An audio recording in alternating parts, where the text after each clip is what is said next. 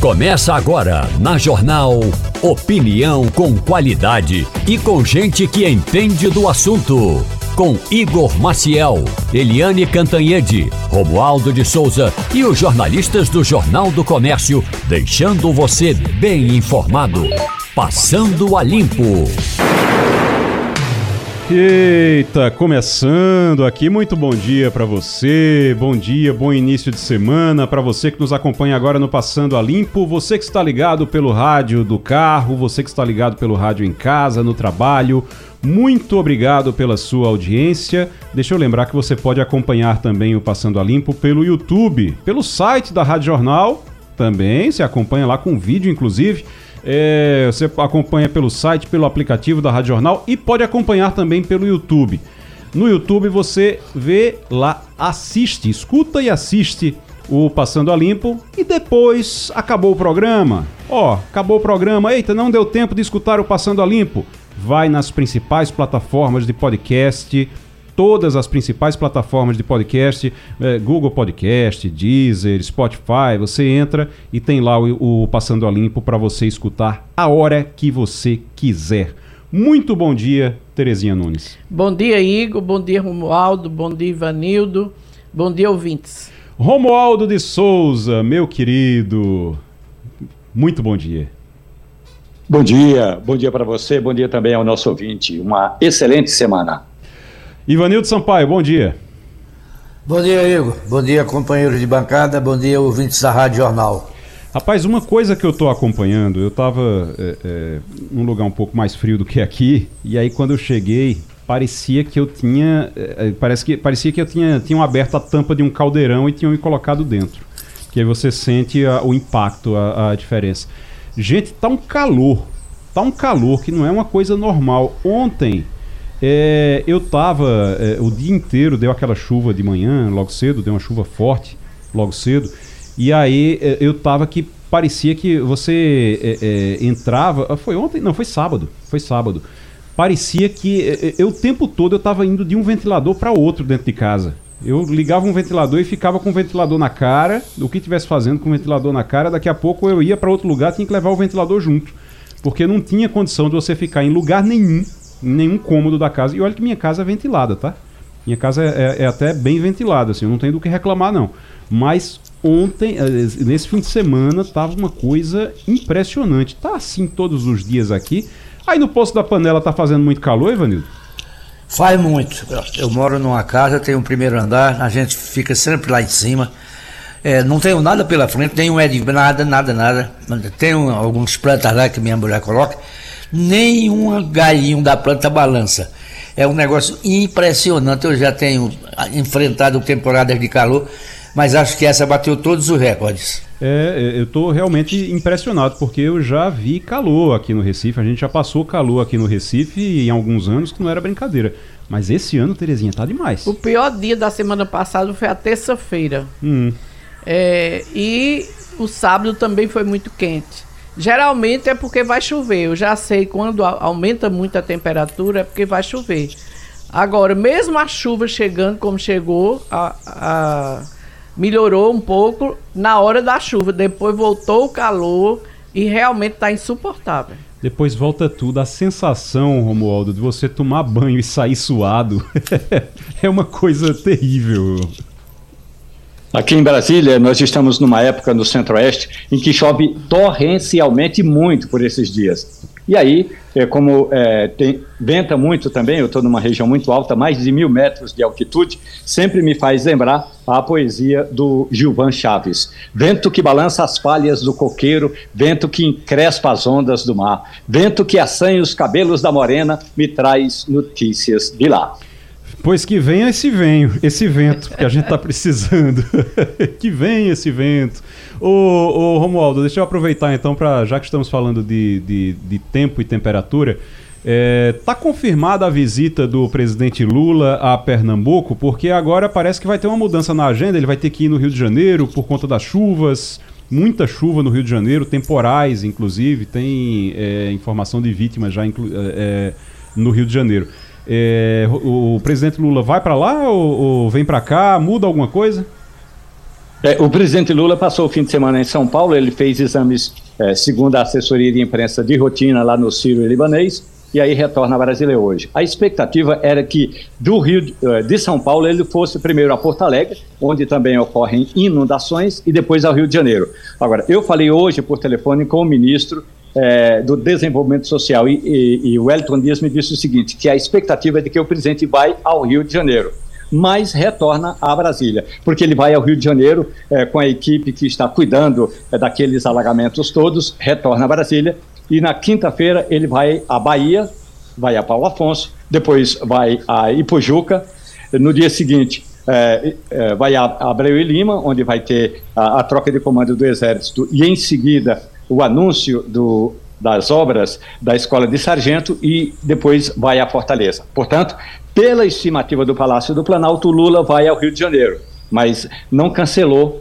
pelo menos até aqui, não, não cancelou os eventos do Nordeste. Bahia, Pernambuco e Ceará. É, eu pergunto porque essas agendas são tão apertadas que quando você coloca, basta você colocar um, um, um espirro, um atinho ali no meio, que aí você já vai ter que é, modificar a agenda toda. E nesse caso, não é qualquer espirro, é uma, uma, uma situação muito séria realmente que está acontecendo lá no Rio de Janeiro. Até porque é, hoje quem está no Brasil é o presidente Santiago Penha, o presidente do Paraguai. Então tem essa, essa viagem internacional, é, é, desculpe, essa visita internacional, visita do presidente é, do Paraguai. E aí eu falei também por telefone com o deputado, com o, o, o ministro de Portos e Aeroportos, Silvio Costa Filho. E aí Silvio Costa Filho me disse que no finalzinho da tarde, início da, da noite, o presidente Lula também vai se encontrar com ele, com o Silvio, já para fechar essas agendas do Nordeste, que, como eu disse, tem um quê de, uh, de da refinaria uh, Abreu Lima, tem um quê de Porto de Suape, o presidente também vai levar nessa comitiva a Pernambuco o ministro Renan Filho, portanto, há expectativa também de falar aquilo que a reportagem da Rádio Jornal já antecipou, da retomada da obra da Transnordestina, e, claro, tem a Escola de Sargentos, portanto, com a, com a presença do ministro da Defesa, José Múcio Monteiro. José Múcio vem, então, é, participar também desse evento, né? Já, Isso, vai ter Múcio troca tá... de comando também do Exército. É, eu soube que o José Múcio tá, tá tirou um, uns dias de recesso agora, para dar uma descansada, isso. não é isso? mas Isso, deve, deve estar tá voltando nessa viagem de Lula. Outra coisa, outro assunto, eu estou vendo uh, agora a chegada do Guilherme Boulos lá em São Paulo, porque o, o, o Boulos está dizendo que o PT é que vai definir a chapa lá em São Paulo, mas ele foi, selou uma aliança com a Marta Suplicy, que está sem partido, foi lá, chegou lá num Celtazinho, no, no, Celta que ele usa, para conversar com a Marta Suplicy, chamou muita atenção, porque estava nesse Celta. E aí todo mundo, ah, é o candidato de São Paulo chegando nesse Celtinha. Será que quando for prefeito vai continuar andando de Celta, hein, Ivanildo? Demagogia, demagogia barata, né? Não precisa disso não. É um candidato com muitos votos, tem muito prestígio da periferia. Junta-se agora com a Marta Suplicy, que também já foi prefeita com boa aceitação. Então o Boulos está querendo fazer, posar para o retrato. Não precisa. Marta Suplicy vai para o PT, Terezinha? Vai, já acertou com Lula. Hum. Embora esteja existindo muita resistência no PT, mas a gente sabe que o PT quem manda é Lula. Né? Uhum. Quando Lula decide, Lula não ia como presidente oficialmente receber Marta, dizer que ela vai para o PT, que ela vai ser a vice de bolos e nada disso acontecer. A gente sabe que o PT sempre cria alguns problemas, mas acaba se enquadrando. O PT tem várias instâncias. A última sempre é Lula, né? Eles discutem, discutem, Exatamente. discutem. É, é, tem pedra para um lado, pedra para o outro. No fim das contas, o que vale é o que Lula diz. É, Marta Suplicy é a vice de Bolo. Está formada essa chapa, Romualdo? É, o ex-marido de Marta Suplicy, o Eduardo Matarazzo, me disse aqui em Brasília que ele iria, ele, Eduardo Suplicy, iria propor que o partido, em vez de já anunciar a Marta Suplicy, fizesse uma prévia. Mas é claro que o Suplicy é, acha que a gente acredita nessa lorota de prévia. Não tem prévia coisa nenhuma. Lula chegou para Marta Suplicy, passou por cima do PT e do MDB. É bom lembrar que Marta Suplicy era secretária de Relações Internacionais da Prefeitura de São Paulo, que é do MDB. Então passou por cima do PT, porque colocou Marta Suplicy na chapa de bolos, passou por cima do MDB, porque nem falou com Baleia Rossi, que é o presidente nacional do partido, que chorou mágoas a, a cântaros, ficou lamentando profundamente esse jeito e não vai ter prévia absolutamente nenhuma. Marta Suplicy vai continuar é, nessa tocada, sendo a candidata a vice na chapa de Guilherme Boulos. Agora, como é que fica a relação, ô, ô Terezinha, como é que fica a relação do PT com o PSB? Eu pergunto, e aí por que, é que eu entrei nesse assunto de São Paulo? Às vezes a pessoa fala, ah, por que está falando da eleição de São Paulo? Primeiro que a eleição de São Paulo é muito importante para o Brasil todo. Segundo, que a eleição de São Paulo tem muito dessa briga do PT com o PSB que pode resvalar aqui em Pernambuco. É, PT e P... lá o PSB quer Tabata Amaral. Tabata Amaral, Tabata está trabalhando como pré-candidata à Exato. prefeitura de São Paulo lá. É. E aí, como é que fica essa relação com o PT? Olha, a gente sabe que a, o, o PSB não tem um bom relacionamento com o PT, desde que Eduardo Campos resolveu ser candidato a presidente. É, eles contra Dilma na época, né? Então houve um, uns problemas e até hoje eles não se acertaram. Aqui, inclusive, a gente lembra de 2020, né? Escrevi até hoje sobre isso no blog delas. É, em 2020, o João Campos disse cobra de lagarto do PT. E até hoje o PT não engoliu as críticas, o PT estadual, as críticas de João Campos naquela época. Uhum. Diziam que Lula também não. Mas Lula se juntou com Marta, que também disse cobras e lagartos do PT, saiu a dizendo que o partido tava, entrou na corrupção naquela época, 2015. Marta defendeu o impeachment de Dilma. É, Alckmin disse que Lula ia voltar à cena do crime e, e estão todos abraçados hoje.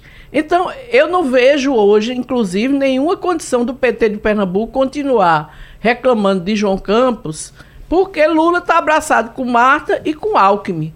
Então, as críticas de João Campos foram as mesmas. Né? Então, agora. Vai sobrar só para João Campos? Pois é, a, a só mágoa? João Campos vai pagar. Agora, existe esse problema em São Paulo, que se, se Tabata não se entender com bolos, hum. pode realmente respingar aqui não é? Porque aí vai ser um enfrentamento do PSB com, com o PSOL e PT em São Paulo. Então pode respingar, como pode respingar a situação do Ceará, né, em relação ao PDT, o PDT. e o PSB. Uhum. Então tudo isso está ainda mexendo com o tabuleiro de 2024 e vai respingar no Recife, tanto a situação do Ceará quanto a situação de São Paulo. No fim, eu, eu, a, a, gente vê, Ivanildo vai lembrar disso. Ivanildo, tem algum ano, nesses últimos anos, nessas últimas eleições, tem alguma eleição que não tenha briga do PSB com o PT e eles acabam sempre juntos? É, sempre teve, né? Desde João Paulo que a coisa. Não, eles não conseguem se entender. Agora, como o não me lembrou, as críticas de João Campos ao PT foram muito fortes. Foram muito fortes e muito constantes, não é? Ele não esquecia nenhum dia. Se bem que do outro lado, a candidata do PT, é, a Marília Arraes, também não, não, não, amenizava, não. Era briga de, de, de, gato raivoso. E como é que vai ser isso daqui para frente, eu não sei. Eu sei o seguinte: todas as pesquisas mostram o João Campos hoje reeleito, uhum. com ou sem PT. É. É, se ele vai buscar esse apoio, não sei, talvez não vá. O PT terá candidato também, não sei, mas deverá ter. Enfim, tem muita coisa a ser decidida ainda pela frente, né? Um ano todo para isso. É, a impressão que, que eu tenho é que, assim, eu até já escrevi isso na, na coluna também, no Jornal do Comércio, que João Campos não precisa do PT. Então, neste momento, no futuro, talvez, neste momento, e talvez ele esteja pensando no futuro. Olha, não vou brigar com o PT agora, porque no futuro a gente vai precisar conversar, então é melhor não brigar agora. Mas neste momento, para reeleição, o João Campos ele não precisa do PT. A verdade é essa. Tá? Como, como não quer dar a vice. Vamos falar a verdade, é, porque a verdade é. é. essa. Neste momento, neste momento, não estou falando depois, mas neste momento, João Campos não precisa do PT. João Campos se reelege com o PT, sem o PT. Pode ter outros, pode ser que não se reeleja? Pode, tem outros fatores. Tem outros fatores, outras coisas que podem acontecer certo? Tem muita coisa, tem muita água, como disse meu pai diz isso, tem muita água para passar debaixo dessa ponte ainda, certo? Falta ainda quase um ano para a eleição. Ok, tudo bem. mas eu acho que eh, estar ou não com o PT não é um ponto de assim de, eh, de que possa dizer não, sem isso ele não se ele não se reelege. Não, não. Aí, aí realmente não. Agora, para o futuro, vamos ver o que é que acontece. Se tiver uma briga realmente do PT com o PSB, vamos ver o que é que acontece para o futuro. Tá na linha já? Vamos lá então conversar agora com o Major Leone. Major, muito bom dia para o senhor. Bom dia, equipe de radialistas e ouvintes da Rádio Jornal. O Major, Major Leone é, do Corpo de Bombeiros, conversa com a gente agora sobre os postos de salva-vidas na orla do Recife. Ô Major, a gente estava aqui no início do programa discutindo aqui, conversando, lembrando aqui que antigamente a gente tinha aqueles postos de observação na praia que eram de concreto, ficavam bem altos lá em cima. É, é, eu até brincava na época, dizia, rapaz, se alguém. Na época nem nem estava mais utilizando, os bombeiros já nem utilizavam aquilo ali, o salva-vidas, mas eu lembro, eu lembro que eu dizia, rapaz, se alguém começasse a afogar, daqui que a pessoa que está lá em cima desça e corra até a praia, a pessoa já morreu duas vezes. Não dá nem para chegar lá. E aí desativaram aqueles postos, colocaram os postos de madeira, que são os que estão lá hoje, que são dentro da, são na areia já. Já fica mais próximo, já fica mais fácil e é mais baixinho também, é mais fácil para descer também. Mas esses postos não estão sendo utilizados, ou quase não estão sendo utilizados hoje. Os salva-vidas eles não ficam o tempo todo lá em cima. O que é que vai ser feito ali e como é que está o trabalho dos bombeiros em relação já que a gente está com um verão muito forte, muito calor e muita gente procurando a praia. Muito movimento na praia aqui no Recife. O que é que os bombeiros estão fazendo? Como é que está sendo esse trabalho? Bem, os postos de observação, eles são importantíssimos na atividade de guarda-vidas, pois protegem contra as intempéries, né, chuva, vento sol forte, e permitem ampliação da prevenção para a população, né, independente das condições do tempo. Então, eles possibilitam uma melhor visibilidade na prevenção dos banhistas, né, permite uma resposta rápida em emergências aquáticas.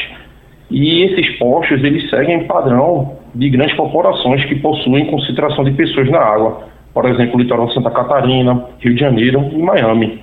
Aqui em Pernambuco, eles foram construídos em 2013 e ao longo desses 11 anos, eles passam por processo de manutenção regular, a fim de que a população tenha um serviço prestado com qualidade. E como é que como é que acontece isso hoje? Eles são utilizados ainda, passam por manutenção, mas é, normalmente a gente observa ali, a gente não vê os é, com frequência os salva-vidas em cima dos postos. Eles estão mais ali por baixo, orientando a população. É, esses postos eles vão ser reformulados do jeito que tá, tá bom? É, é daquele jeito mesmo que tem que ser? Eles já estão em processo de requalificação, né? Uhum. E é bom destacar que o Corpo Bombeiros ele atua em, com base em estatísticas, com o número de intervenções a banhistas. E a partir daí ele faz a alocação dos, dos postos. É, em 2023, realizamos 220, 220 mil intervenções a banhistas, entenda, orientações a, a banhistas, chamamentos, atuações diretas né? Sendo registrados 122 afogamentos e 9 óbitos, que demonstra uma expressiva redução dos riscos no litoral e a importância desse trabalho preventivo. Né? Hum. E nesse caso, a gente concentra nossos postos em municípios com maiores concentrações, que é Recife, Aldeia Botão, e a, nós ativamos oito postos de trabalho com duas embarcações e apoio de aeronave. Nos finais de semana e feriados, esse número aumenta para 13 postos e no verão para 18. Então, reforço aí que a corporação está sempre ativa buscando a prevenção da população. Terezinha Nunes tem uma pergunta para o senhor, Major. Bom dia, Major. A gente sabe que esses postos realmente são antigos. É, Igor falou de, da mudança de, de estrutura para é, postos de madeira, mas o senhor não acha que, que é um pouco atrasado isso? Por exemplo, a gente sabe que existem tecnologias novas para uso na praia. E aqui em Recife parece que continua na, na, forma tradicional. Aqueles postos ali que, como o Igor falou, a gente não vê muito bombeiro por lá. É, é os guardas-vidas. A gente vê, às vezes, é a população subindo lá, fazendo foto, etc. Mas não vemos comumente bombeiro por ali. Eles estão na beira-mar. Então a impressão que dá é que os postos estão defasados, que precisariam uma tecnologia nova para salvamento de banhistas. O que, o que é que o bombeiro pensa sobre isso? É, como eu falei anteriormente, né, eles seguem um padrão que a gente vê ao longo do Brasil, né, Rio de Janeiro, Santa Catarina, e eles foram construídos há 10 anos, numa configuração para aquela época. E a gente tem no litoral uma mudança né, de valas móveis, né, as valas é, são as correntes de retorno, e o relevo marinho, e esses riscos mudam. Então a prevenção ela continua né, a pé, ela é reforçada com a prevenção aquática, é utilizado também o uso da aeronave, mas o uso dos postes, eles, eles passam por reforço, na Operação Verão, eles passam por reforço dos finais semanas e feriados, que a corporação está sempre atenta nas, nas, nas, técnicas do que é debatido né, nas ligas de bombeiros nacionais. O senhor, o, o senhor disse que mudam os pontos que são o, os pontos que, que são mais perigosos. Então, esses pontos mais perigosos eles vão mudando ao longo do tempo. A localização desses postos vai continuar a mesma ou o senhor acha que é, o senhor acredita que deve mudar? Essa parte da estratégia operacional ela está sendo levantada, está sendo estudada e ao longo dos nossos nove postos, né, é possível sim que mudem a partir da, da avaliação das, hum. das estatísticas. Entendi. Tá bom. É, Major Leone, do Corpo de Bombeiros. Major, muito obrigado pela participação aqui no Passando a Limpo. Sim, bom Oi. dia a todos. Né? Bom dia, equipe de radialistas. Muito obrigado por abrir esse espaço para a corporação. Romualdo de Souza, o ICMS vai subir em 10 estados e no Distrito Federal após a reforma tributária. Mas a discussão em Brasília é reoneração. E a discussão em Brasília é ainda a economia, porque Fernando Haddad está para ter um encontro com o Rodrigo Pacheco, presidente do Senado. O que é que eles vão conversar, Romualdo? Pacheco tem o aval da maioria dos líderes partidários para devolver uma medida provisória editada no final do ano passado, tratando da reoneração da folha de pagamentos. Pacheco tem na mesa dele um parecer jurídico da consultoria do Senado dizendo que o Poder Executivo pode fazer o que Fernando Haddad fez, ou seja, poderia baixar a medida provisória.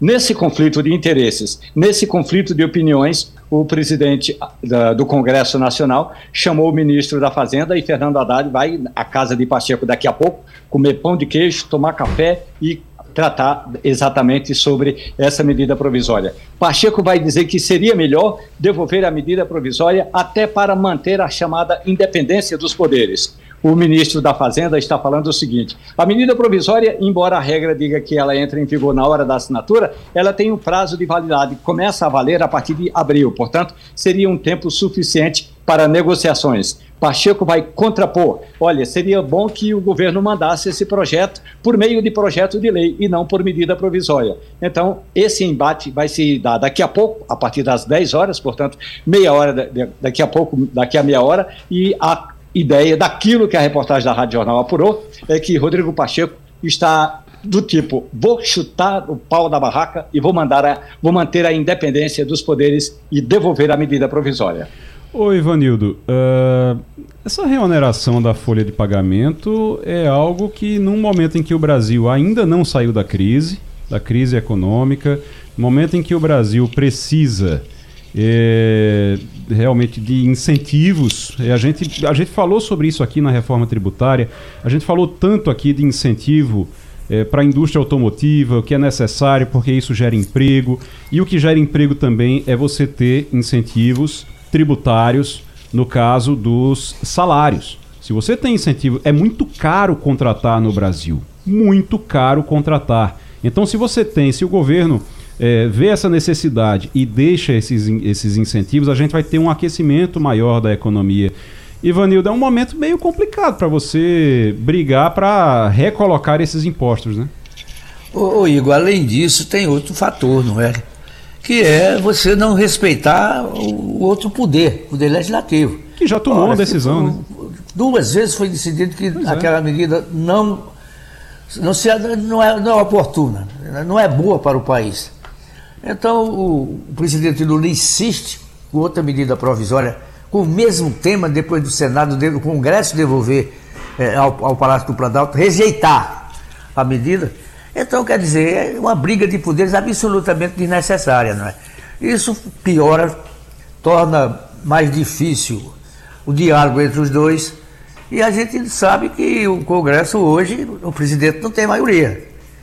Não é? Se junta Câmara e Senado e resolvem não ajudar o governo, Lula não consegue governar. Eu acho o é seguinte, é, é, eu acho o seguinte, eu concordo, Ivanildo. Eu acho o seguinte, a gente tem que lembrar que tem 594, é isso, Romualdo? É, 594, 513 mais 81, não é isso?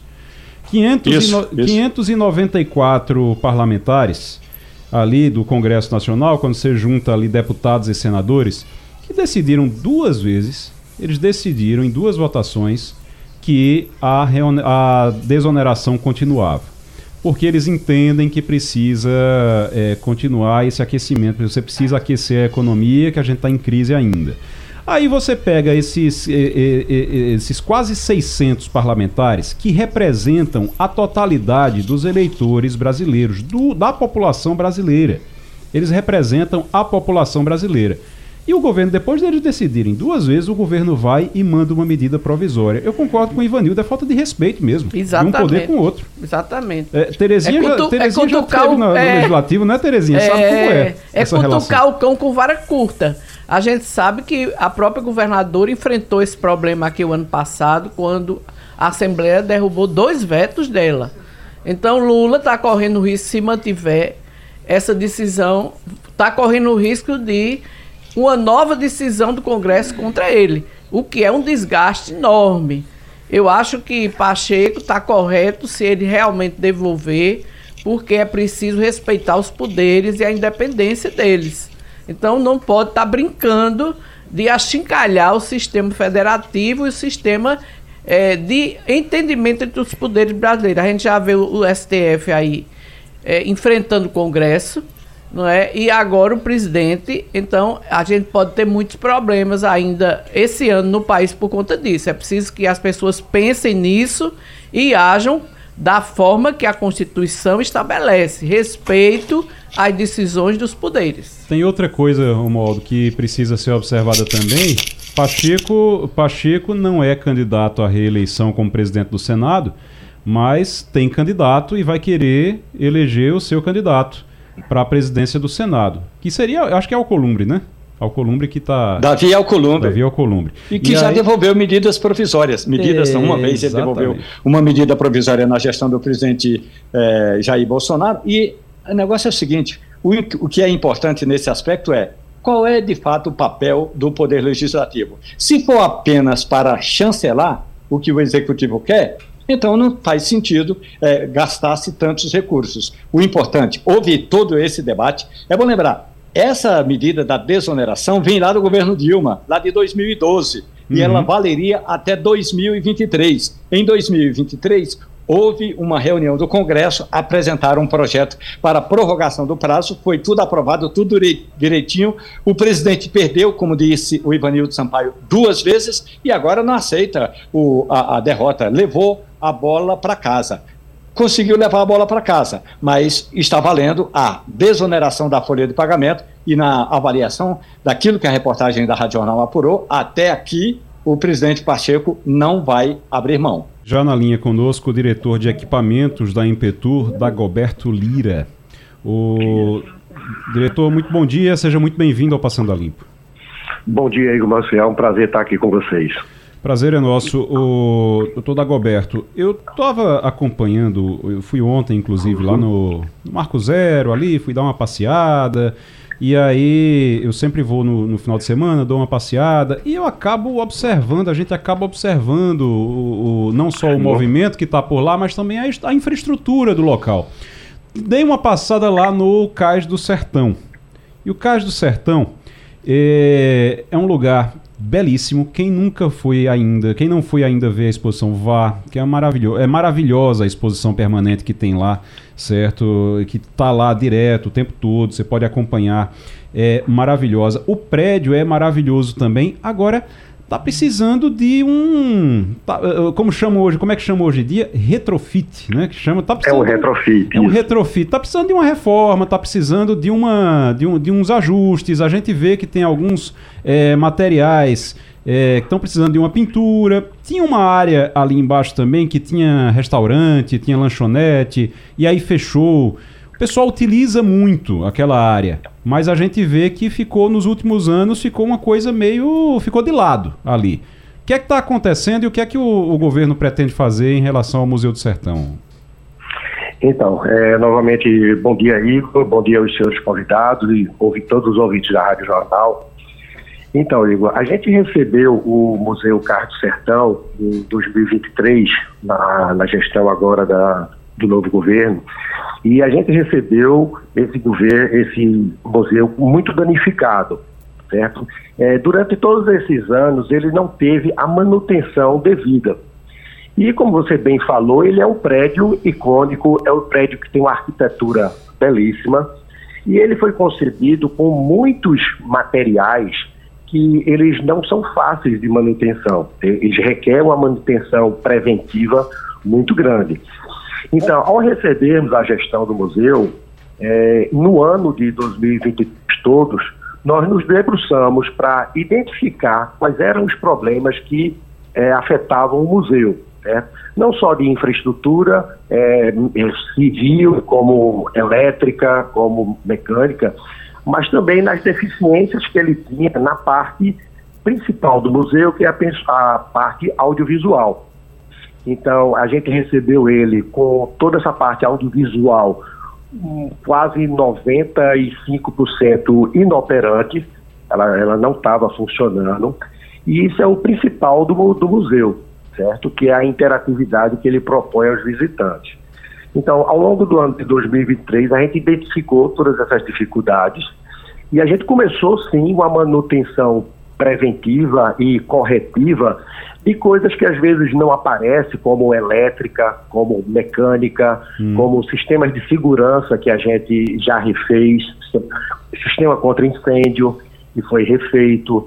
É, atualmente está em andamento a troca de todo o sistema de ar-condicionado, a gente está comprando novas condensadoras, certo? E está entrando agora, no verão, agora, a pintura externa do museu, lavagem dos combogós, que é o símbolo principal de nosso de nosso equipamento lá. E aquele outro item que você falou, é, nós temos uma, o museu, ele não é simplesmente um museu, havia um centro cultural. Hum. Então a gente tem salas que são alugadas, que são é, comercializadas para eventos, para corporativos, o auditório, é, uma operação de restaurante que funciona no rooftop, e já houve uma operação lá embaixo, numa loja e num equipamento que nós temos, que a gente está revitalizando e aquilo ali vai, vai para um chamamento público, onde a gente quer atrair da iniciativa privada operações que, que, que tragam um movimento e que tragam interatividade, que possa atender justamente aquele público que, que transita ali no Recife Antigo uhum. e, e, que visita nosso, nosso museu. Dagoberto Lira é diretor de equipamentos da Impetur, conversando com a gente aqui sobre o Cais do Sertão, o Museu Cais do Sertão e toda aquela estrutura ali é, que fica no Recife Antigo. Ivanildo Sampaio. Bom dia, presidente. Pelo que o senhor falou, é, o museu rende bastante receita. Essas receitas seriam suficientes para sua manutenção ou precisa de ajuda oficial, de verbas oficiais para se manter? Não, então, não, essa receita ela não é suficiente para manutenção. É, o orçamento que a gente tinha para 2023 era um orçamento que não dava para a gente é, realizar tudo aquilo que nós queríamos. E em 2024, sim, a gente destinou uma verba hum, melhor para dar manutenção ao museu. Agregado a isso, ao longo do ano passado, a gente destravou uma verba de mais de 5 milhões do Ministério da Cultura. Essa verba estava travada lá desde 2018 e a gente já conseguiu destravar essa verba. Ela já está em andamento de execução, já foi assinada. E é uma verba que a gente vai poder, com ela, fazer a renovação de todo o parque audiovisual do museu ou seja, vão ser todos os equipamentos audiovisuais e as mídias eles vão ser trocados por equipamentos mais modernos, certo? E assim como outras é, obras vão entrar no acervo permanente do museu. Então, assim, a partir de 2024 agora vai ter muita novidade que a gente vai poder é, colocar em, em andamento o museu, renovar essa parte audiovisual e entregar o museu com a interatividade e da forma que ele foi concebido. Ou seja, as salas multifuncionais, as salas audiovisuais, elas vão voltar a, a, a funcionar em sua plenitude. Muito bem. Terezinha, tem, tem pergunta, Terezinha? Senhor Dagoberto, eu vi ontem uma crítica de um executivo do, do governador Paulo Câmara é, culpando o atual governo pela situação em que o museu se encontra. Eu fiquei imaginando um museu inaugurado em 2013 é, não podia se deteriorar em um ano só. Né? Ele vem se deteriorando ao longo do tempo e não foram tomadas providências adequadas para consertar o que está quebrado lá, o que está desatualizado. E agora, com essa informação de que vem 5 milhões, que o governo vai destinar um maior recurso para o museu, a gente fica feliz de saber que pelo menos está se pensando em fazer alguma coisa. Mas eu lembro como Ivanildo Sampaio que é preciso imaginar de que forma é, o museu vai poder se manter ao longo do tempo se não houver uma providência outra, como assegurar recursos anualmente para manutenção adequada, da forma como é necessário, ou encontrar outra forma de remuneração. Porque um museu desse que foi vendido à população de Pernambuco como uma grande conquista, e foi uma grande conquista, não pode, de repente, você descobrir que 90% do equipamento interativo, que é a principal atração do museu, está sem funcionamento. Realmente é um absurdo e é preciso respostas claras para a população. É, então, doutora Teresina, é, como eu já havia falado nisso, é, desde a inauguração do museu, ele, ele vai fazer 10 anos agora em, em 2024, ele não teve ao longo desse período a manutenção preventiva e corretiva que ele merecia. Então, ele está, como todos sabem, é, situado numa área que tem uma salinidade muito alta, ele está próximo ao mar, e isso é muito agressivo com relação aos equipamentos audiovisuais. Tá? Então, é isso que a gente vai identificou e vai fazer a partir de agora, que é a recuperação de todo esse parque. Mas a gente está pensando, assim como a senhora é, é, ressalvou mesmo, a gente vai destinar uma verba de manutenção, sim, e estamos gabaritando uma equipe de manutenção que ela já está presente no museu, ela já, já começa a atuar e que vai dar essa manutenção com, com pessoas da casa e, vamos dizer assim, no dia a dia. A gente vai ter uma manutenção mais efetiva para que é, as coisas que venham a apresentar defeito ou que ficam defasadas, a gente tenha uma ação mais atuante, mais, mais pontual, de recuperar é, de pronto, tempestivamente. E não deixar passar vários anos e se deteriorar, porque você sabe, quando a, a, uma manutenção não, não bem feita, e a depreciação do equipamento, de qualquer outro imóvel, até mesmo de, de infraestrutura, ela, se ela não tiver uma manutenção corretiva, ela se agrava, os problemas vão se agravando ao, ao longo do tempo. Uhum. E foi o que aconteceu. Mas o nosso plano é não deixar isso vir a acontecer. É ter uma equipe de manutenção e uma, uma verba também destinada a esse a, a essa manutenção, à recuperação do museu. Dagoberto Lira, diretor de equipamentos da Impetur. Dagoberto, muito obrigado pela participação aqui no Passando a Limpo. Volte sempre. Eu que agradeço, Marcial. Bom dia a todos, bom dia aos convidados e nossos ouvintes. Muito bom dia, Eliane Cantanhede. Muito bem-vindo de volta, Igor. é, o... E bom dia, colegas, bom dia, ouvintes. Você não sabe a saudade que eu tava. Olha, estou. Me diga uma coisa, eu sei, você está no Rio de Janeiro ou está em, em Brasília? Não, tô em Brasília, tá em, Brasília, em Brasília. Né? No Rio tá um temporal danado, né? Eu tava preocupado se você estivesse lá. Você tem família lá, né, no Rio? É, tenho, e inclusive meus é, dois sobrinhos que moram em Brasília estão passando lá os dias de férias debaixo d'água, né? Meu Deus, mas tá todo mundo bem, né? Todo mundo em segurança. Tá, todo mundo bem, graças a Deus. Coisa boa. Ô, Eliane, aí em Brasília estão formando a equipe do Ministério da Justiça. Ricardo Lewandowski já foi anunciado, mas o PT tá lá, tá ali de olho nos cargos, tá de olho nas secretarias. Como é que vai ficar o Ministério da Justiça? O PT vai ter espaço lá dentro? Pois é, o, o nosso Ricardo Lewandowski, que está assumindo o Ministério da Justiça, ele ganhou carta branca do presidente Lula para montar a equipe dele.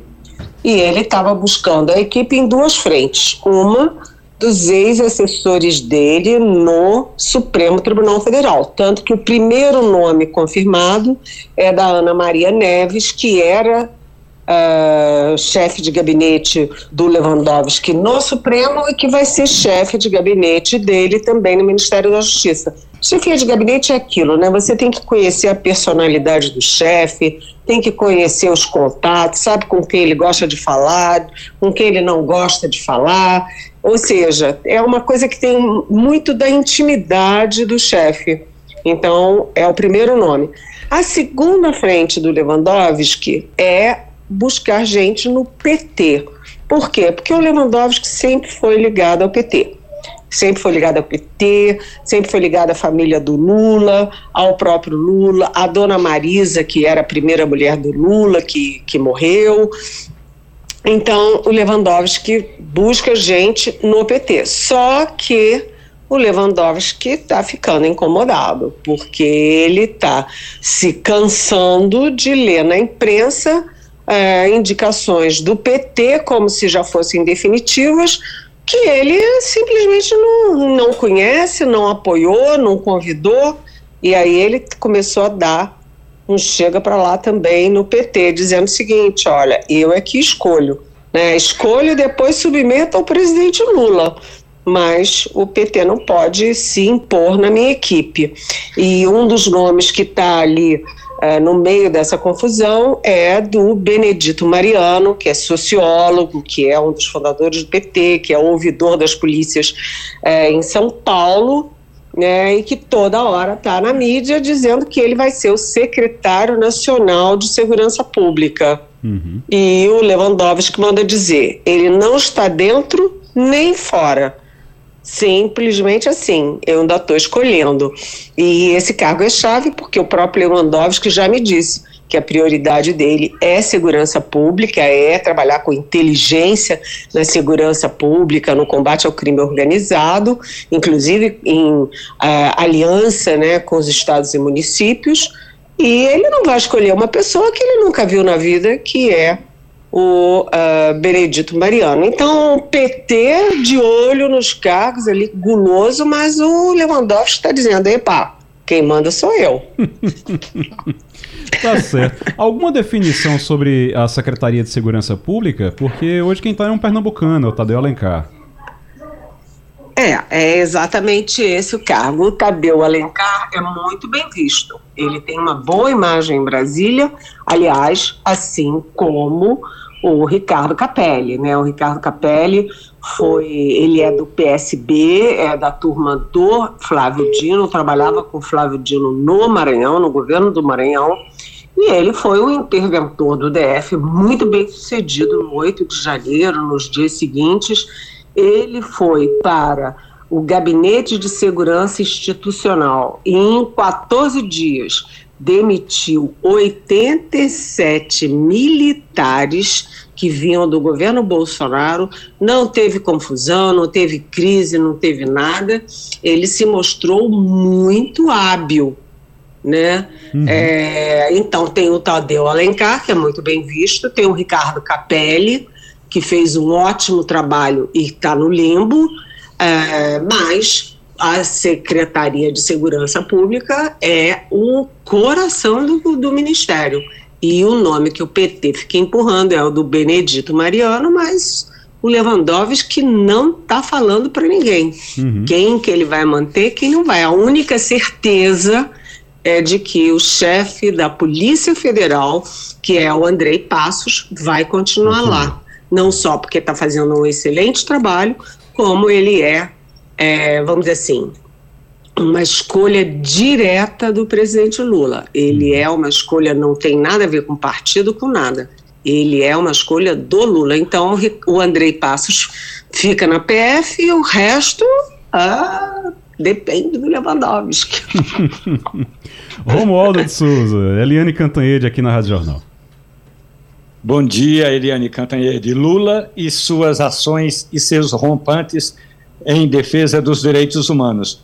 O mesmo presidente da República que apoia uma petição da África do Sul para considerar crime de genocídio a resposta que vem sendo dada por Israel é o Lula que silencia, que fecha a boca, que não abre o bico para defender direitos humanos na Nicarágua e há uma certa inquietação até da Cúria Romana com o silêncio de alguns mandatários como o presidente Lula. E aí, essa história toda da, da parceria do presidente do Brasil com a África do Sul, Eliane? Olha, isso está dando o que falar, sabe, Romualdo? Bom dia para você. Está dando o que falar e está dando muita confusão. Na semana passada saiu um relatório da Human Rights Watch, que é uma ONG internacional de direitos humanos, criticando muito o Brasil pela violência urbana, né, pela violência, principalmente violência policial, mas criticando também o Lula em quatro frentes da política externa. Deixa eu me lembrar de cabeça aqui. É, uma é exatamente a leniência do governo com a Nicarágua, que é uma ditadura que está ficando sangrenta. Segundo, aqueles elogios do Lula à Venezuela, do Nicolás Maduro, que é outra ditadura. Né? Há também uma crítica ao Lula por, pela posição dúbia em relação à invasão da Rússia à Ucrânia e uma crítica a, um, a uma crise que a gente não acompanha bem aqui no Brasil, mas é a perseguição na China aos iugures. Então, a, o, a Human Rights Watch critica o Lula em quatro frentes da política externa. Não critica em relação a, a Israel, por quê? porque é a ONG, essa ONG internacional, ela é muito ligada a direitos humanos. E a gente sabe que os direitos humanos estão sendo, sim, atingidos gravemente nessa reação de Israel ao ataque do Hamas. Né? A gente vê que já morreram umas 30 mil pessoas, é, muitas crianças, 70% são estimadas uh, mortes de crianças e mulheres, não sei se, se é exato isso, mas é o que circula. Né? E o presidente Lula apoiou a posição, a petição da África do Sul à Corte de Justiça Internacional em Haia né, para condenar Israel por genocídio e para pedir o cessar-fogo imediato. Essa decisão do Lula foi muito controversa, por quê? Porque os países não votam na Corte de Haia. A Corte é de Justiça, portanto, os países não é uma questão de é, o Conselho de Segurança da ONU que tem voto, os países têm voto. Lá na corte não, é um julgamento, é uma corte de justiça. Então Lula poderia ter simplesmente acompanhado, como estão fazendo a China e a Rússia, por exemplo, que são membros uh, do BRICS, como o Brasil mas o Lula fez questão de apoiar e isso trouxe uma reação feia, né, muito assim dura da comunidade judaica no Brasil e das comunidades judaicas fora do Brasil. Ou seja, o Lula não precisava ter atraído essas chuvas e trovoadas para ele. Por que, que ele fez? Uh, por uma questão mais ideológica de identidade com a Palestina e de resistência a, a Israel, que é uma coisa antiga do PT e do próprio Lula. É, é uma coisa que, como a Eliane disse, não tinha nem necessidade, né? Você nem precisa fazer, rapaz. Aí você vai, se, você não precisa votar, você não precisa dizer o que é que você acha, você não precisa fazer nada. E aí você vai se meter somente para criar mais uma confusão. Aliás, mais uma confusão do governo Lula no plano internacional. Ivanildo Sampaio. Bom dia, Eliane. Eliane, a gente sabe que quando São Paulo espirra, o resto do Brasil fica gripado. Eu pergunto a você, como é que está hoje o processo de escolha para o novo prefeito de São Paulo? O Boulos é o favorito? O Boulos se junta com o PT? O que é que vai acontecer na capital paulista? O Ivanildo, realmente, né? São Paulo espirra e o Brasil fica gripado. Mas uh, a gente tem uma polarização muito forte no Brasil, né? Bolsonaristas de um lado, é, PT e Lula de outro, mas São Paulo não escapa disso. São Paulo continua também nessa toada aí uh, dos dois extremos. O Lula tomou partido do Boulos, né, escanteou o PT, que não tem candidato, para apoiar o Boulos, né, e aí, uh, para contrabalançar, o Lula trouxe a Marta Suplicy de volta para o PT, a Marta Suplicy que votou no impeachment da Dilma Rousseff, que rompeu com o PT, que saiu do PT, né? Ele trouxe a, a Marta Suplicy de volta para ser vice na chapa do Boulos. Né? Muita gente do PT reclama, mas o fato é o seguinte: a Marta é como se fosse um Alckmin na chapa do Lula. O Boulos é considerado muito à esquerda, portanto, ele tem muita resistência numa capital, né, que afinal das contas é o centro do, do capital, centro das indústrias, centro, é o centro financeiro do Brasil, centro econômico do Brasil. Então, como ele é muito à esquerda e tem resistências, a Marta Suplicy, que tem muito mais entrada nessa área, contrabalança, assim como o Alckmin contrabalançou no caso do Lula.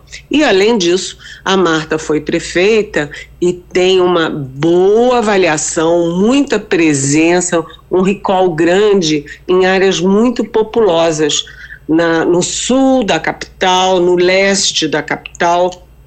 Então, além de tudo, é, ela atrai votos por cima, nos endinheirados, e votos abaixo na grande massa. É, isso é importante. Do outro lado está o Ricardo Nunes, né, com apoio do Bolsonaro e com Tarcísio Gomes de Freitas, que é o, o governador da capital e que é ligado, foi alavancado pelo Bolsonaro. Então, a polarização nacional, Ivanildo, está lá em São Paulo, a polarização nacional dentro da principal eleição do país, agora em outubro. Eliane Cantanhede na Rádio Jornal, passando a limpo, Terezinha Nunes. Bom dia, Eliane. É, Eliane Haddad de volta de férias hoje, né? Vai ter um encontro com o Rodrigo Pacheco para discutir a MP da desoneração. O que é que você acha que vai dar tudo isso? Pacheco vai devolver ah, o, o, projeto para o Palácio do Planalto? Vai fazer um acordo? Como é que estão as negociações? Pois é, Terezinha, é, nessa história é difícil a gente tomar até partido, né? Porque o Congresso tem razão quando diz que sucessivamente o Executivo está boicotando o Congresso, porque o Congresso votou maciçamente a favor de prorrogar a desoneração da folha de salário, ou seja, é, para que as empresas que mais empregam, as empresas daqueles 17 setores que mais empregam, paguem menos impostos. Ah, o Congresso votou, o Lula vetou a decisão do Congresso, o Congresso maciçamente derrubou o veto do Lula e, mesmo assim, o governo insiste e apresenta essa medida provisória que entra em vigor automaticamente ou na, na publicação dela ou quando está previsto nos próprios termos da medida provisória. Então, o Congresso acha que foi assim uma desfeita, uma provocação do governo.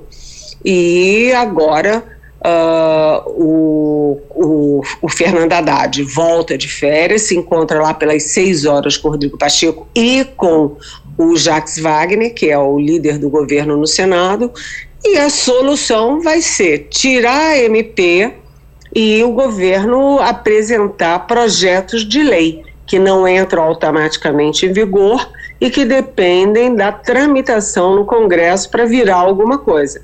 Então, o que, que a gente prevê? Que o Haddad vai ter que ceder um pouco, mas que o Rodrigo Pacheco também vai ter que ceder um pouco. Né? A velha e boa negociação política. Os dois lados cedem um pouco para chegar a um consenso. Agora, os termos do consenso é que são um problema, né? É, quando vai ser a remuneração, quando não vai ser, quanto vai ser, quais setores, é, o diabo está nos detalhes, né? Ô Eliane, só para a gente encerrar, o Estadão tá uma, várias reportagens mostrando procuradores, promotores e desembargadores extrapolando a lei, o bom senso também, né? E com salários milionários. Que história é essa? Pois é, ainda bem que você me perguntou isso, viu, Igor? Muito bem perguntado. O seguinte, hum. isso é um escândalo, né? O que, que é a justiça? A justiça ga garante a igualdade, garante o equilíbrio e garante, sobretudo, o cumprimento das leis. Não é, não é isso? Não é para isso que existe a justiça? Portanto, Deveria. existem os juízes, os promotores, os procuradores, uhum. e aí eles são os primeiros a descumprir a lei, né? Segundo o Estadão, mais da metade dos procuradores e dos promotores, mais da metade, né, ganha mais do que o teto constitucional de salário. O limite de salários no funcionalismo público é 4, 41 mil e 600 reais, né? E uh, mais da metade ganha muito mais do que isso. Tem gente que ganha 200 mil reais, 180 mil reais. E eu até chamo atenção para uma desembargadora de Mato Grosso que simplesmente usou o, o cargo dela, usou o prestígio dela para livrar o próprio filho da cadeia por hum. tráfico de drogas né? E ela ganhou mais de 950 mil reais no ano passado. É quase um milhão de reais. Imagina um milhão de reais, a falta que não faz lá em Mato Grosso para saúde, educação, vacinas, etc.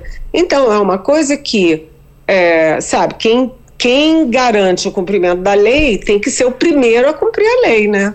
E uma coisa que é importante a gente dizer é, dessa apuração do, do Estadão, que a Eliane está trazendo para a gente aqui agora, é que é o seguinte, não é um caso específico, ah, porque tem é, essas coisas que aparecem na internet, descobrimos uma procuradora que recebeu 200, não, 70, tem oito estados, oito estados, nesses oito estados, 75% dos procuradores recebem acima do teto.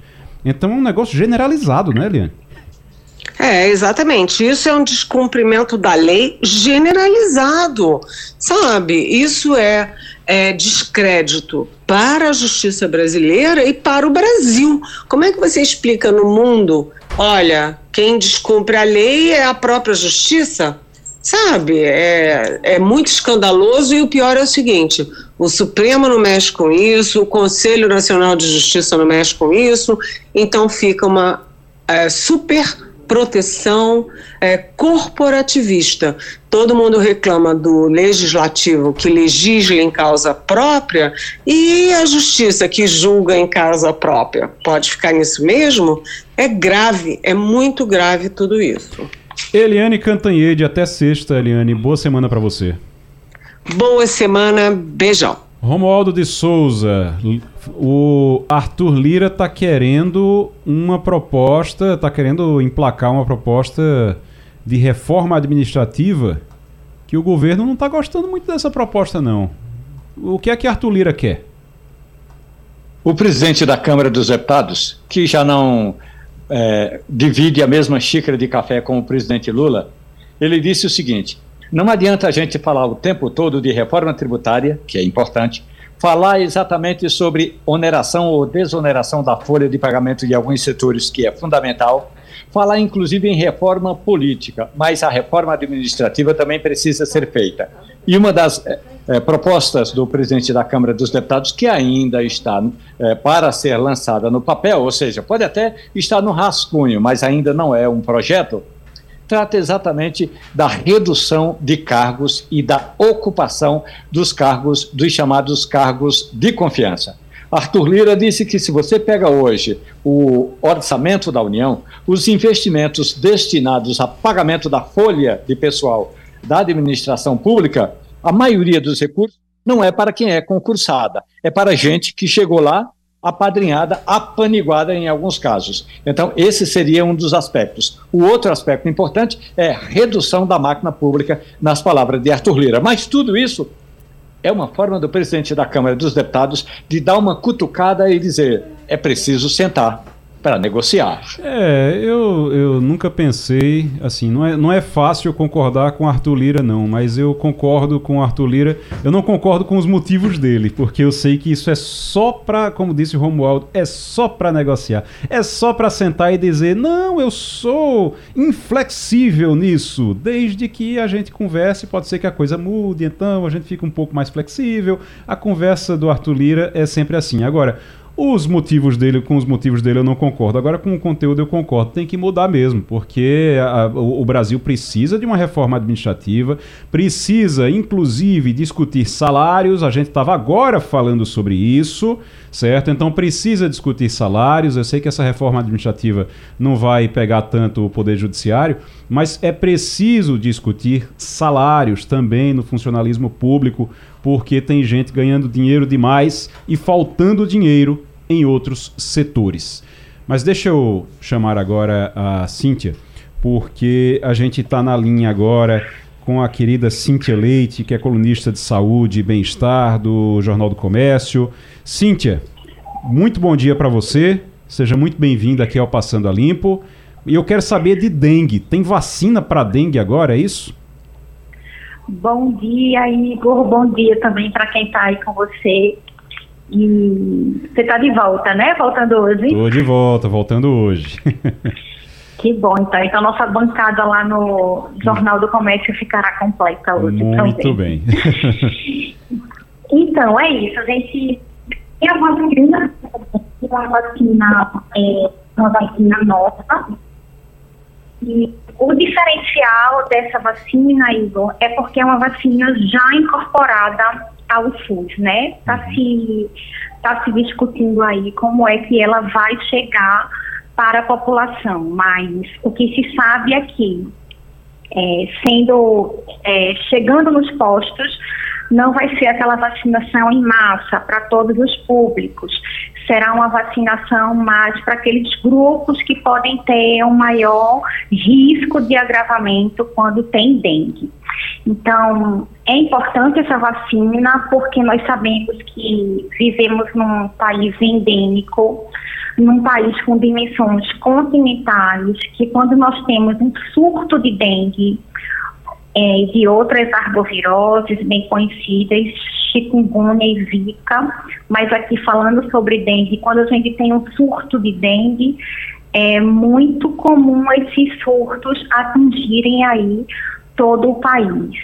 E é muito recente aí na nossa lembrança o período em que nós tivemos aquela tríplice epidemia, em que as pessoas é, se infectavam por alguma arbovirose, incluindo dengue, lotavam as unidades de saúde. Infelizmente tivemos é, uma grande taxa aí de ataque e de mortalidade não só por dengue naquela época, mas também pelas outras arboviroses. Então, essa vacina realmente é uma vacina que o Brasil precisa.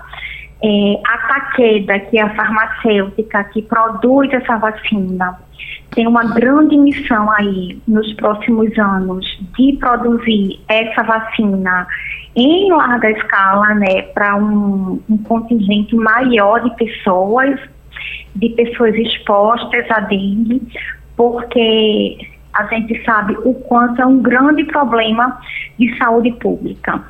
E o grande diferencial que a gente tem esse ano, se a gente for olhar o cenário epidemiológico, é a reintrodução da dengue tipo 3. A dengue tipo 3 não circulava há um tempo no Brasil, fazendo grandes surtos. E nesse ano, vários estados, nesse ano, já do ano passado, vários estados começaram sim a apresentar casos de dengue tipo 3. Então, a gente tem um, uma população suscetível a ser infectada por esse sorotipo da dengue. E é preciso aí não apenas a gente ficar aguardando a vacinação, porque vai ter públicos que não tomarão aí essa vacina. É importante também a gente se prevenir e é fundamental as autoridades de saúde é, fazerem os mutirões para também é, preservar a saúde da população. Quando uhum. eu falo em mutirão, é aquele mutirão de porta em porta que a gente de saúde vai Sim. para combater os focos do Aedes aegypti, que é o mosquito que transmite não apenas dengue, mas zika e chikungunya também. Cíntia Leite, estamos aqui com Romualdo de Souza, Terezinha Nunes e Ivanildo Sampaio, que vai lhe fazer pergunta agora. Bom dia, Cíntia. Ô Cíntia, a gente teve recentemente aqui no Recife um aumento considerável de casos eh, de Covid. É? Nós temos aí pela frente o carnaval. Eu pergunto a você: existe o um estoque de vacina para garantir à população que carece delas a imunização antes desse carnaval começar? Pois é, a gente tem aí, a gente teve essa alta da, da Covid e Pernambuco não, não, não foi diferente em Pernambuco, no Recife também, muitas pessoas adoecendo. E se a gente for pensar, Ivanildo, nos estoques da vacina, tem vacina, mas infelizmente existem pessoas que precisam, por exemplo, do reforço da bivalente o que é o reforço da bivalente? A bivalente é aquela vacina que protege contra é, as variantes, né, as variantes novas do coronavírus. Tem pessoas que precisam tomar esse reforço, que são os idosos a partir de 60 anos, que são as pessoas imunossuprimidas e outros públicos-alvos, mas que não vão procurar a vacina. Então, a, quando a gente olha a nossa taxa aí, a cobertura vacinal para bivalente em Pernambuco, assim como em todo o Brasil, ainda está muito baixa. É, lamentavelmente no Brasil, e aí isso é cultural, muita gente só vai procurar a vacina quando tem grandes surtos, grandes epidemias, e o papel da vacina não é esse. A gente tem que tomar a vacina para se proteger, a vacina é, está nos postos, não apenas de Covid, mas também é, várias outras. O, o senhor tocou no assunto da Covid, eu não poderia deixar de trazer aqui no Passando a Limpo uhum. o tema que esteve em alta aí na quinta, na sexta-feira passada, que foi o Conselho Federal de Medicina equiparando a questão aí do censo do senso comum à ciência, de opiniões pessoais às ciências, e colocando aí questionamentos para os próprios médicos sobre a obrigatoriedade da vacina contra a Covid para as crianças. Então, as entidades médicas se posicionaram, Sociedade Brasileira de Pediatria, de Infectologia, Sociedade Brasileira de Imunizações, e aí se uniram para dizer, não, a vacina é necessária sim para as crianças, isso não é mais o momento de se discutir sobre isso, a gente já passou essa fase. E aí isso é importante porque evita também as fake news que a gente diariamente está aí combatendo aqui no sistema. É, então, queria trazer isso aqui também, porque criança pode ter Covid, criança pode agravar com Covid. Ano passado foram uhum. mortes por Covid em crianças. Sim. E criança tem que ser vacinada contra a Covid, sim. Muito bem. A uh, melhor forma de combater fake news, Cíntia, você está certíssima, é falar a verdade todo dia. Quando a gente fala a verdade todo dia, é a melhor forma de combater fake news. Terezinha Nunes, a gente está conversando com Cíntia Leite, que é colunista de saúde e bem-estar do Jornal do Comércio. Terezinha. Cíntia, já existe um protocolo estadual para a aplicação dessa vacina da dengue. É, a, gente, a gente sabe que, como você falou, não tem grandes quantidades, vai ser só para um público determinado. Como vai ser em Pernambuco? A partir de fevereiro, o que as pessoas podem fazer para tomar a vacina da dengue? Isso. O Pernambuco, historicamente, já segue aí o Ministério da Saúde. Então, pessoas idosas, que é o público-alvo aí para vacinação.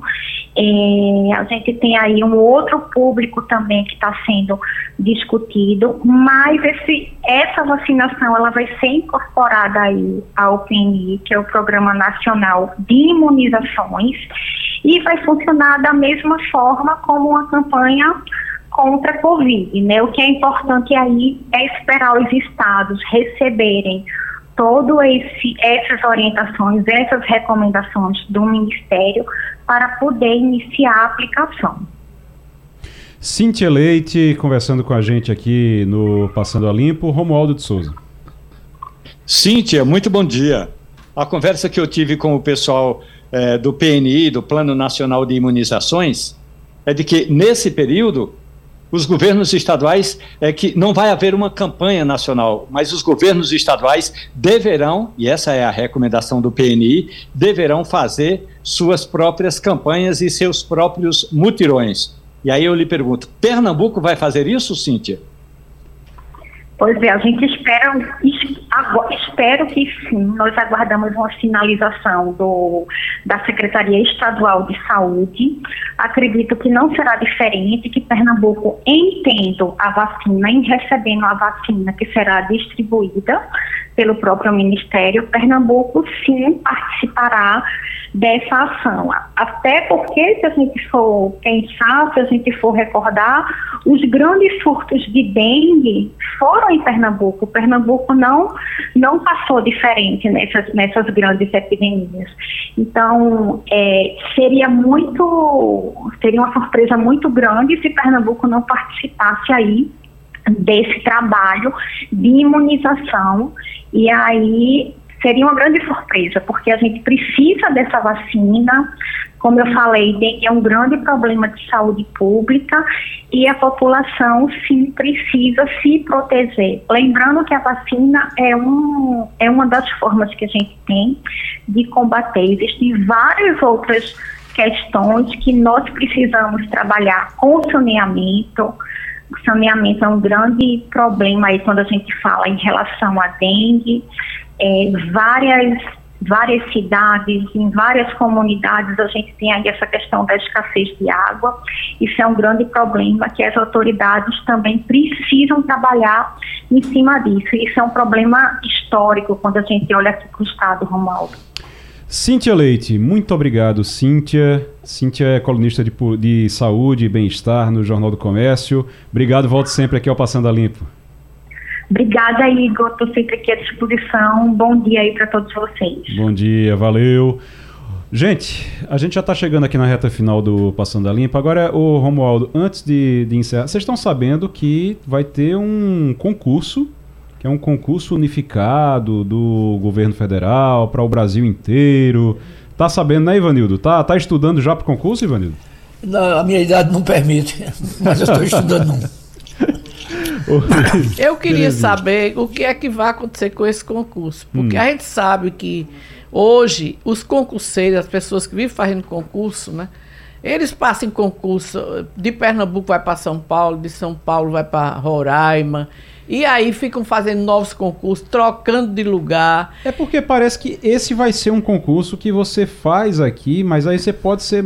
A sua vaga pode ir para Roraima. Exatamente. Né? Exatamente. E, e, aí você vai ter que, você vai ter que arcar com a despesa, com a, com a mudança. Então, como é que vai funcionar? Então, Esses é, detalhes é que não, a gente fica... eu não, Pelo que eu estou vendo, ainda não definiram isso. Porque de repente alguém se for um, um, um, cargo alto, tudo bem, mas os cargos mais baixos, que parece que vão ser também utilizados, como é que vai ficar essa história? Eu sei que tem muita gente. É, um cargo alto, um carro com um salário mais alto, você, você gasta por conta, né? É, você compra é, passagem, você é. vai. Agora, com um carro com um salário um pouco mais baixo, aí fica realmente mais complicada para a, a, situação para você se mudar. Mas eu vou fazer o seguinte, que a gente já está na reta final do programa, então eu vou fazer uma encomenda a Romualdo de Souza. Romualdo de Souza, amanhã, Romualdo, aqui no Passando a Limpo, a gente vai fazer uma, uma conversa aqui logo no início do Passando a Limpo sobre esse concurso. Aí você traz todas as informações. Eu vou fazer essa encomenda para você hoje. Posso fazer essa encomenda? Você traz amanhã?